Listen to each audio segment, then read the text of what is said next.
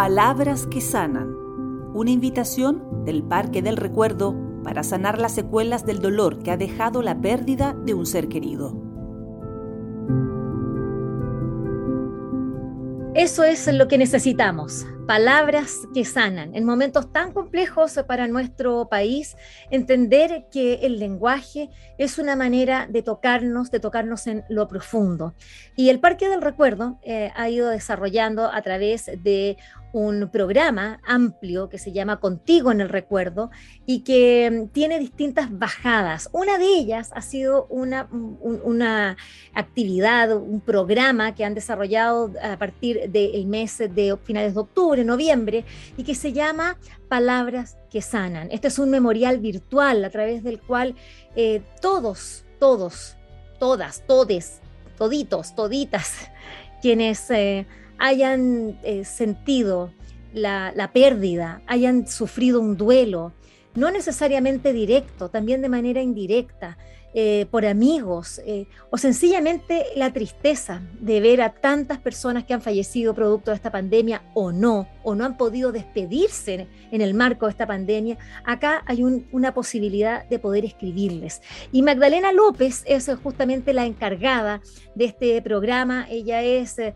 especializada en duelo, es una psicóloga, es alguien que está, bueno, en un área harto compleja, hay que decirlo, yo pienso muchas veces la Magdalena como ella misma se recubre, porque recibir tanto, eh, tanto dolor de tantas personas, cómo contener eh, todas esas emociones. Bienvenida, Magdalena López, abuela Las Plumas, ¿cómo estás? Hola Vivian, muchas gracias por la invitación. Me gustaría partir preguntándote eso, Magdalena. ¿Cómo te, blindas tú eh, personalmente? Porque yo creo que no debe ser muy fácil tener que recoger, contener eh, eh, trabajar, en, trabajar en un programa así. ¿Cómo lo haces tú?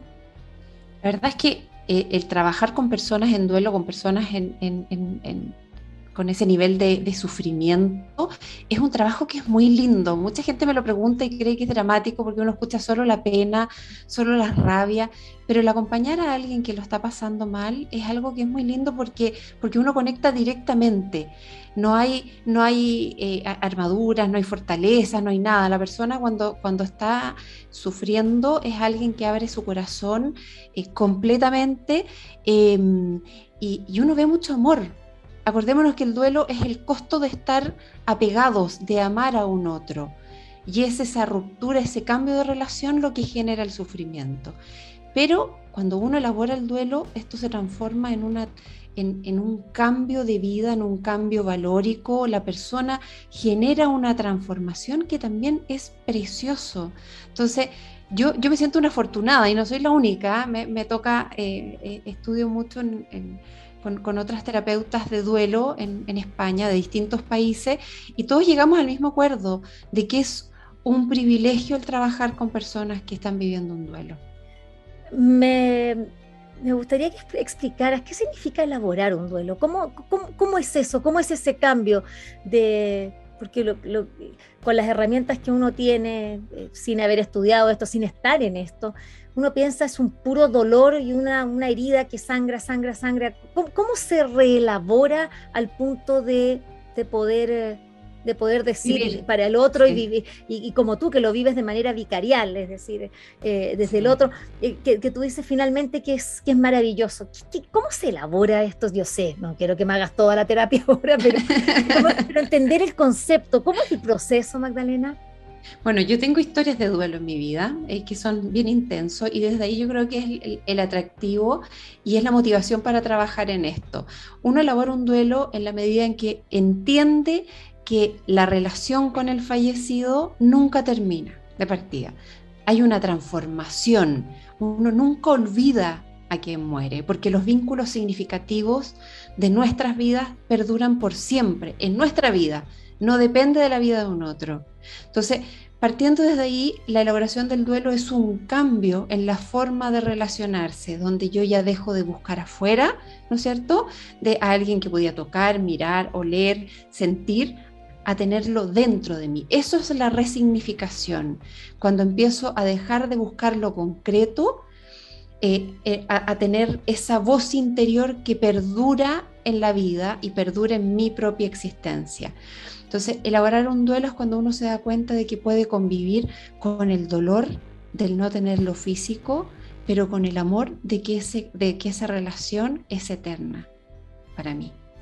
Pienso, bueno, se me vienen muchas, eh, muchas ideas, imágenes eh, estoy pensando en los pueblos originarios. ¿ah? Eh, ellos eh, tienen una relación con, la muerte en la que, en la que resignifican de, de, otra manera y que uno ve, claro, a través de ciertos símbolos, a través de, la relación con la naturaleza y, que bueno, ahí hay una, una, tradición en, ellos que, que, los hace vivirlos de una manera diferente, ¿no? completamente distinto. Si uno ve en las distintas culturas del mundo y a lo largo de la historia, la muerte era parte de la vida de los seres humanos. Cuando acá empezó a transformarse, cuando comenzamos a llevar, cuando empezó a crecer la medicina, ¿no es cierto? Empezamos a llevar a una persona que no lo estaba, que estaba enferma, ¿no es cierto? Que estaban, tenía un accidente, llevarlo y dejarlo en un hospital, en una clínica para el cuidado. Y ahí las personas comenzaron a morir en un contexto diferente mucho más solitario morir en las clínicas y se empezó a, separar con esta vivencia de el acompañar a nuestros seres queridos en, los últimos días de vida y después en la muerte. Casi no tenemos contacto con el fallecido en la actualidad. Pasa de una clínica, ¿no es cierto?, a un velatorio y después al, al, al entierro, la incineración. Cuando nosotros convivíamos como humanidad con la muerte de manera mucho más cotidiana, vivíamos la muerte de una manera completamente distinta, donde podíamos expresar nuestras emociones por la pérdida física del ser querido. Se podía hablar de esas emociones, del sentimiento de pena, de tristeza, de rabia, de injusticia. Sin embargo, ahora no. Ahora la persona tiene la noticia, en este país tenemos 24, entre 24 y 48 horas para sepultar, que es un, es un periodo muy corto para tomar conciencia de que realmente se está viviendo esta situación y la persona llega al cementerio acompañada de un montón de gente que más que permitir la expresión de la emocionalidad, lo que hacen es dar frases de consuelo. Mm. Cuando no hay consuelo. En ese momento uno no necesita escuchar eh, que ya no sufre, de que tienes el angelito, que te va a cuidar, de que dejarlo partir. No necesita un doliente, lo que necesita es poder liberar sus emociones. Por eso para nosotros es tan importante la campaña Palabras que Sanan, porque queremos dejar una huella, es un símbolo de que es necesario elaborar a través de, en esta ocasión es a través de las palabras, porque es accesible para todos. No siempre uno puede tener la posibilidad de tener un terapeuta al frente, no siempre es necesario tampoco, pero sí necesitamos un otro que sea depositario de todas las experiencias que hemos vivido con el fallecido.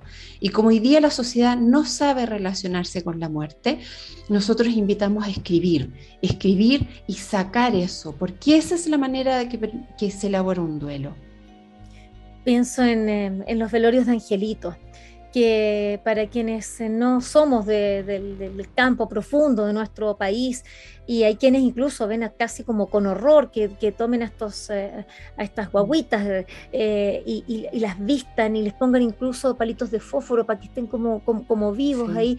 Pero hay, un, pero hay una manera de despedirse de ese niño o de esa niña eh, de una manera muy bella porque como tú dices, hay un tiempo, hay una también una, desde el momento en que los visten, en que los, o que se maquillan, eh, eh, hay un contacto con, con, últimos contactos con el cuerpo del, del, del, del fallecido, que también eh, va, va, siendo como una etapa, ¿no? Es, decir, todas esas cosas que uno dice que raro, como que pintoresco, o que gente... Eh, eh, acá hay, hay significaciones profundas que permiten elaborar, como tú dices, el duelo, ¿ah? Por supuesto, fíjate que una de las cosas que más, que más ha dolido la pandemia es el no contacto con el cuerpo. Con todos los entrevistados que tenemos nosotros a, partir del plan de acompañamiento, nos damos cuenta el, el, dolor que genera el no poder saber, no poder vestir, el no poder cumplir con los mandatos del fallecido. Cuando más lo necesitaba, cuando más lo necesito, siento que lo traiciono cuando más quiero amarlo, más quiero demostrarle mi dolor. Es súper importante porque además da una constatación física de que hay un cambio en la vida.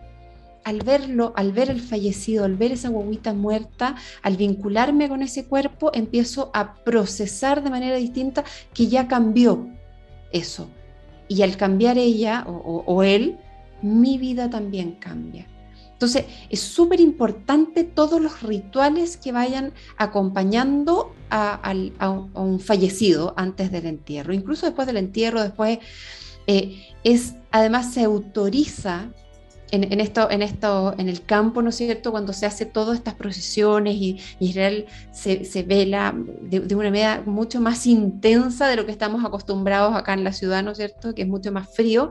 Eh, hay una autorización de poder, eh, en el fondo, vivir la emocionalidad de una manera diferente. Imaginémonos acá, e, es uno de los problemas más grandes de la muerte neonatal y perinatal es que están absolutamente desautorizados. Las personas dicen, bueno, vas a tener otro embarazo, no te preocupes, lo rápido, tienes más hijos. Eh, como no lo vi, para mí no existió. Y si para mí no existió, siento que para ti tampoco. Entonces, los dolientes quedan viviendo sus duelos en mucha, mucha soledad y además sintiéndose inadecuados. Si el resto no me permite vivirlo, ¿quiere decir que estoy mal? Lo estoy haciendo mal, lo estoy, lo estoy haciendo pésimo, cuando es algo tan importante. No, es, es, es, que, es que es central. Bueno, el, eh, hay una... hay una cuestión acá, por supuesto, que, quizá ha teñido ideológicamente, pero las mujeres eh, también sabemos eh, lo que significa ¿no? el, engendrar una vida y, cuando esa vida muere en, la etapa que sea, siempre es un, dolor, siempre hay ahí un, cambio, algo sucede. Y yo creo que ahí es donde, a propósito de resignificar, de reelaborar, de aprender, porque esto tiene mm. que ver con mucho aprendizaje, tiene que, ver con, con, eh, con, ir eh, con, dialogando sobre estos temas, ir sensibilizándonos, porque eh, no, acá estamos hablando de las emociones más profundas y de lo más valioso. ¿Qué hay, hay algo más valioso que la vida?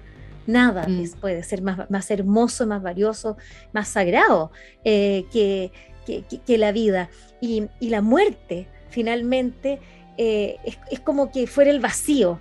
Y acá lo que, lo que, de, lo, de, lo, que estamos hablando es que el, con la muerte de la persona querida, eh, no hay un vacío, no hay un corte, como dices tú, ya se acabó, listo, vamos, empecemos de nuevo, sino que no, hay que, hay que elaborar, reelaborar y trabajarlo. Y, y, estas eh, palabras que sanan, me gustaría eh, saber cómo, bueno, yo he estado leyendo en el programa, eh, Magdalena, algunas de las cartas que han llegado a este memorial virtual, unas muy emotivas, verdaderamente bien impactantes. Me gustaría saber cómo lo han recibido, cómo, lo, cómo lo están viviendo en el Parque del Recuerdo a propósito de palabras que sanan.cl. Nosotros estamos súper contentos con el impacto que ha tenido la campaña. Tenemos más de 65 mil visitas al sitio. Eh, hemos recibido más de 2.500 mensajes, ya sea virtuales o físicos, porque en los parques también pueden dejarlo. Eh, y, las personas muy, muy emocionadas con esto, con, con el tomarse el espacio. Eh, estamos, la verdad que estamos súper contentos, Vivian. creemos, estamos trabajando ya en el memorial virtual. Eh, acuérdate que esto se va a transformar en un memorial físico, que entonces estamos en conversaciones con, con diferentes artistas, eh, viendo en qué lugares, eh, en qué lugar podemos posicionarlo, porque queremos que represente mucha gente, queremos que todos se sientan representados, no solo los clientes del parque, todos quienes viven un duelo, y no solo en pandemia, en todo. Esto es una muestra, es es un gesto como para que aprendamos a hablar de la muerte, hablemos de las emociones vinculadas a la muerte. Imagínate, el único claro que tenemos en la vida es que nos vamos a morir y no sabemos, no nos atrevemos a hablar de eso. Cuando creemos que, y lo vivimos desde pensar de que un duelo es olvidar, es soltar, es dejar partir, cuando justamente lo contrario, es volver a retomar, es volver a repasar todas las experiencias para que sean partes de uno. Entonces, necesitamos trabajar como sociedad para poder acoger y contener a tantas personas. Hoy día la pandemia nos mostró eso en la cara, ¿no es cierto? Todos los días seguimos viendo cifras de muertos. Hasta unos años atrás jamás uno no tenía idea cuánta gente moría. Todos los que están más alejados y no les han tocado muerte no tienen idea qué es lo que pasa, ni que los tipos de muerte son completamente diferentes, los duelos y todo. La pandemia nos ha obligado a hablar de la muerte y qué rico que así sea Creo que es mm. una de las oportunidades, creo que de las experiencias desagradables hay que sacar aprendizaje. Y este es el mejor aprendizaje que podemos sacar, aprender a hablar de la muerte y que como sociedad tenemos que hacernos cargo para reparar y acompañar a todas estas personas que están sufriendo. Eh, claro, son esas externalidades positivas eh, que uno tiene que, esos aprendizajes, en definitiva, eh, a partir de esta, de esta pandemia, tienes tanta razón. Cuando claro, las muertes siempre eran porque cuando uno las veía en las noticias, un poco cuando estamos hablando del, diálogo público, es por, por algún accidente, algo, alguna tragedia pero en definitiva esto de, tener un conteo diario de cuántas personas mueren producto de una enfermedad, eh, eh, yo creo que todavía no, entendemos, no, todavía no aquilatamos bien el peso de lo que, es, de, lo que significa esa información eh, cada día en, todos nosotros. Y, sí, yo también espero, fíjate, que la muerte, que la, que la muerte se se acerque o, la, o, la, acerquemos nosotros también. Em, a propósito de, palabras que sanan, porque estamos hablando de mensajes, que es una invitación que está haciendo Parque del Recuerdo para que todos, no solamente quienes tienen a, alguien o, tienen ahí un nicho, qué sé yo, no, no, no, no quienes tengan un espacio en el Parque del Recuerdo, estamos hablando de todos. Es una invitación a la comunidad amplia para que escriba un mensaje eh, a quien puede ser eh, eh, a, algún familiar, pero también sencillamente puede ser, ¿por qué no? A todos, a quizás decir, bueno, a, los, que partieron. Eh, hay algunos que a mí me, han calado muy hondo y, me gustaría saber, porque también a veces para poder escribir uno necesita leer. Y, y, tú recomiendas algún tipo de lectura como, para, como, como para poder sintonizarse con, eh, eh, con, con, lo que es la, partida, con lo que es la muerte? sí, bueno, te, veo, te veo de atrás que tienes harto. Sí. Entonces, como estoy zapa, estoy mirando, te digo, mmm. Sí, sí, yo también ahí tengo muchos libros, muchos cuentos eh, vinculados al duelo, cuentos infantiles que creo que es muy bonito, la gente no, los desconoce. Eh, tenemos una, una, nueva escritora chilena que, que, se la lanzó porque los cuentos de duelo no, no tenemos casi acá, son todos internacionales, que es Marta Cepeda, que escribió ahí Entre la luna y las estrellas, muy lindo. Ah, mira. Em, eh, con respecto a, a, a, libros, hay personas que han escrito que son muy bonitos. La eh, Elizabeth Kubler-Ross es una psiquiatra suiza que ella es como la madre del duelo, comenzó a, escribir hace mucho tiempo, es, quien empezó a hablar y que habló de las etapas del duelo, que hoy día están un poco más desactualizados y todo, pero es la fundadora de todas estas, de todas estas teorías. Y tiene un libro que es muy lindo, a mí me encanta y me hizo mucho sentido incluso en mi vida, que se llama La muerte, un amanecer. Yo creo que ese libro, cada vez que lo, he compartido, lo he regalado eh, a distintas personas, es como que transforma vidas otra, otra que para mí es una grande, maravillosa, la Alba Payás, que yo estoy en, me, educo con ella. Ella es una española que tiene un libro que es para las personas, para los dolientes, que se llama El mensaje de las lágrimas. También muy lindo. Yo creo que esos dos libros para mí son los más importantes eh, no sé si el mensaje de las lágrimas ya se puede, se puede obtener ahora en las librerías nacionales. Se puede, Pero si no por Amazon hoy día, en realidad. Por Amazon, sí, sí. Y Luto en Colores también. Luto en Colores es una fundación con la cual nosotros hemos trabajado, que, que una, una, periodista eh, española también que escribe ah, desde el suicidio de su hermana. Entonces también son, autobiografías, pero, pero no es solo, solo su vida, sino que también vinculadas a mucha, a mucha investigación de por medio, que también es muy bonito. Yo creo que esos tres libros para mí han sido, son libros que siento que impactan y que no hablan de tanta teoría, eh, que no, tanta explicación, porque todo lo demás eh, está muy mezclado con la neurociencia, ¿no es cierto? Con la psiquiatría, con todo, que de repente mm. uno cuando está viendo un duelo no le interesa, lo que le interesa es lo más experiencial.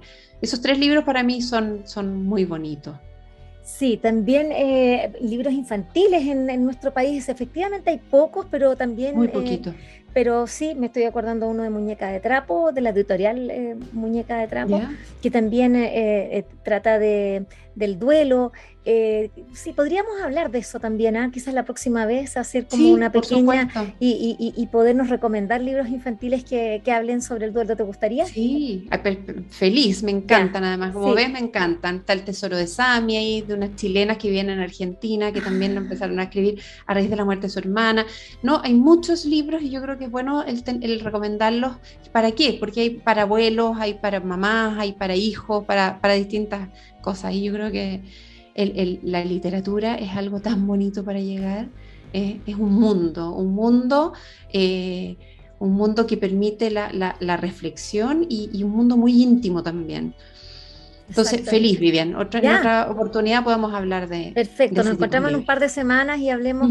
Bueno, además que viene próximamente la Navidad, que los, también los términos de año, que son espacios como para poder eh, regalar algo y uno dice, pucha, qué, qué bueno tener, es decir, eh, uno dice, pero ¿cómo voy a regalarle un libro sobre la muerte? Sí, justamente, porque... porque esto sí va a ser un, un libro que, que, le va a, entregar una herramienta, una posibilidad, un camino, más que nada. Por supuesto. Oye, y, la, Navidad y el Año Nuevo son fechas muy sensibles, que se activan todas las emociones del duelo. En general, las personas que están viviendo un duelo lo que no quieren es vivir una Navidad cuando en realidad hay que vivirla. O sea, uno no le queda otra. En algún momento tienes que hacer la pega eh, y el conectar y prepararse para uno le permite vivir de mejor manera. O sea, más que pasar, dar vuelta a la página, es resignificar las fiestas y la silla vacía, como se habla desde la teoría. ¿Qué hacer con esa silla vacía? Así que, con mayor razón, en, época de, Navidad, eh, eh, invitarlos a todos a, escribir a palabras que sanan eh, para elaborar para sacar para afuera, porque eso permite integrar de manera diferente, expresar y, por último, eh, hacerle publicidad al Contigo en el Recuerdo que tenemos tres libros que son para descargar de actividades psicoterapéuticas que son nuestros abrazos infinitos, que dice que esos son para trabajar el duelo. Ahí no hablamos de duelo porque ya hay muchos libros eh, en el mercado, lo que, lo que queremos es un espacio para Em, desarrollar actividades que permitan una mejor elaboración y sanación del duelo. Y, hay que ir a, entonces a Contigo en el, bueno, el Parque del Recuerdo, Contigo en el Recuerdo. Ahí no, la página, no, no el parque, directo al contigo en el recuerdo.cl y ahí se pueden descargar estos tres libros que son para, eh, eh, para el duelo en infancia, menores de 12 años, el segundo es para muerte neonatal y el tercero es duelo en pandemia. Y esperamos, estamos terminando el duelo en adolescencia y esperamos sacarlo ya en marzo. Sí, ese duelo de adolescencia es tremendo, tremendo. Ha habido mucho, es muy, muy triste cuando que es una, una, etapa que, que, en, que hay muchos, sobre todo suicidios, o a veces, por supuesto, muertes, muertes eh, eh, por accidentes, pero, pero hay, muertes que son bastante inexplicables, demasiado dolorosas.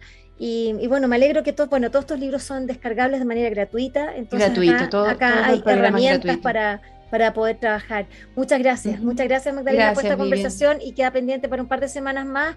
Eh, yo te voy a, mandar alguna de mis propuestas, eh, tú me dices cuáles y compartimos porque también ojalá tengamos eh, una variedad también para poder recomendarles a los adultos, a, todos libros que nos permitan vivir este, el, duelo a través de la literatura. Muchas gracias, muchas gracias por tu trabajo, por tu sensibilidad y, bueno, por, todo lo que, lo, que compartes. Gracias, Vivian. Palabras que sanan. Parque del Recuerdo te invita a superar el duelo de un ser querido mediante la palabra escrita en www.palabrasquesanan.cl. Mi papá murió hace muy poquito. Mi madre falleció en el año 2001 y a los siete meses falleció mi padre de pena moral. Si tuvieras 30 segundos, ¿qué le dirías? Bueno, ¡ay, qué fuerte! Complicado. En Parque del Recuerdo, sabemos que el tiempo no es suficiente para expresar lo que sentimos. Te invitamos a Palabras que Sanan, una iniciativa donde escribir se convierte en terapia. Ingresa a palabrasquesanan.cl, escribe tu mensaje y participa del Memorial de las Palabras.